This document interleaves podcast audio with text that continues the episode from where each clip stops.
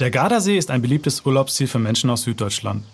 In nur ein paar Stunden kommt man mit dem Auto oder Zug an einen wunderschönen Bergsee, der neben gutem Wetter, viel Kultur, Sehenswürdigkeiten und besonders wichtig Italien-Feeling bietet. Ich bin Adrian Müroth und war 2014 das erste Mal mit dem Campingbus am Gardasee. Seitdem ist der See oft die erste Anlaufstelle für einen Roadtrip in Italien. Was den See so besonders macht, erfahrt ihr in der heutigen Folge. In fünf Minuten um die Welt. Der tägliche Reisepodcast von Travelbook. Heute geht's an den Gardasee. Entweder oder. Schnelle Fragen in 30 Sekunden. Auto oder öffentliche Verkehrsmittel? Vor Ort fährt man am besten Fahrrad oder Auto. Pärchen oder Familienurlaub? Am Gardasee gibt es sowohl für Paare als auch Familien genug Möglichkeiten unterzukommen. Entspannung oder Abenteuer? Das kann sich hier jeder selbst aussuchen. Ob Bergwandern oder romantische Bootstour oder vielleicht einfach am Campingplatz chillen und lesen, alles möglich. Kultur oder Party? Es gibt Ausgrabungen, Museen, aber auch genug Party-Locations. Teuer oder günstig? Ich würde sagen, der Gardasee ist eher etwas teurer. Highlights, Lowlights, Must-Sees. Die Travelbook-Tipps. Was ist ein Highlight? Das kleine Städtchen Sirmione an der Sirmio-Halbinsel am südlichen Ufer des Gardasees. Der Ort ist autofrei, hat ein kleines Kastell, nette Gässchen, Badestrand und gute Lokale. Das Beste an Sirmione ist aber die römische Villa von Catullus, dessen eindrucksvolle Ruinen den gesamten Gardasee überblicken. Die Römer wussten wirklich, wo man am besten baut. Was man unbedingt tun sollte. Einmal komplett um den Gardasee herumfahren. Die Landschaft ist total abwechslungsreich. Man fährt an Olivenhainen und Weinbergen vorbei und durch Galerien an der felsigen Westküste hindurch. Auf dem Weg sind viele kleine Städtchen zu besichtigen, etwa Peschiera del Garda am Südostufer, Malcesine am Ostufer, Riva del Garda am Nordufer und Salò am Westufer. Besonders spannend ist Limone sul Garda, das man nur über Tunnel erreichen kann. Vor kurzem wurde übrigens ein Radrundweg um den gesamten See fertiggestellt. Die Tour ist also nicht nur mit dem Auto machbar. Mein persönlicher Geheimtipp. Am Gardasee gibt es wunderschöne Wanderwege, die in entlegene und verschlafene Dörfchen auf höheren Ebenen führen.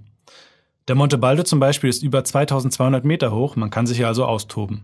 Am Ostufer sind im Bereich des Orts Torri del Benaco weiter oben gelegene Petroglyphe zu finden, die bis auf das Bronzezeitalter zurückgehen.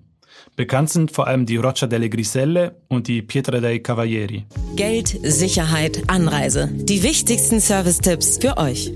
Welche Gegend ist ideal für die Unterkunft? In der südlichen Hälfte des Gardasees gibt es eine Menge schöner Campingplätze, die direkten Zugang zum Wasser haben. Generell eignet sich aber jedes der kleinen Städtchen auch für einen Hotelaufenthalt. Wer näher an den Bergen sein möchte, sucht sich am besten was in der Nordhälfte. Wer eher vorhat zum Baden oder mal nach Verona zu fahren, kann sich am südlichen oder südöstlichen Ufer umschauen. Wie kommt man am besten hin? Von München aus ist man mit dem Auto in nur fünf bis sechs Stunden am Gardasee. Mit dem Zug dauert es auch nicht viel länger. Mmh, Weltspeisen. Der Gardasee ermöglicht durch sein besonderes Mikroklima den Anbau von Olivenbäumen und Weinreben, trotz der Lage in den Voralpen. Dementsprechend sind Olivenöl und Wein bei Urlaubern beliebte regionale Produkte. Aber wie für Italien üblich, gibt es auch am Gardasee hervorragende lokale Küche. Zu nennen ist hier etwa die Carbonera, eine Art Polenta, die aus Maismehl, Olivenöl und Käse von Montebaldo gemacht wird. Klingt ähnlich wie Carbonara? Kein Wunder, denn die Carbonera war ein übliches Essen der Carbonai, zu Deutsch Köhler. Ansonsten wird natürlich viel Fisch gegessen. Im Gardasee gibt es Hecht, Sardinen, Kabeljau und Carpione, auf Deutsch Gardaseeforelle. Ein bekanntes Gericht sind Bigoli con le Sarde, dicke Eierpasta mit Sardellen aus dem See. Blitzkurs Sprache.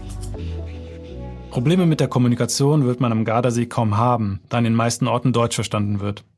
Das ist natürlich keine Einladung, jeden gleich auf Deutsch anzusprechen. Am besten einfach mal mit Buongiorno und einem Parla Tedesco versuchen. Der Rest der Höflichkeitsfloskeln wie Grazie und Arrivederci ist ja den meisten bekannt. Do's and Don'ts. Auf gar keinen Fall während der bayerischen Ferien an den Gardasee fahren. In dieser Zeit ist die Gegend völlig überlaufen und man findet keine Unterkunft und Campingplätze. Auch die Orte sind rappelvoll und man muss sich an Menschenmengen vorbeidrängen. Do's? Man kann auf dem Gardasee Bootstouren machen und so die Landschaft mal aus einer anderen Perspektive bestaunen. Ob als Reiseziel oder bei der Durchreise. Der Gardasee ist immer ein Besuch wert.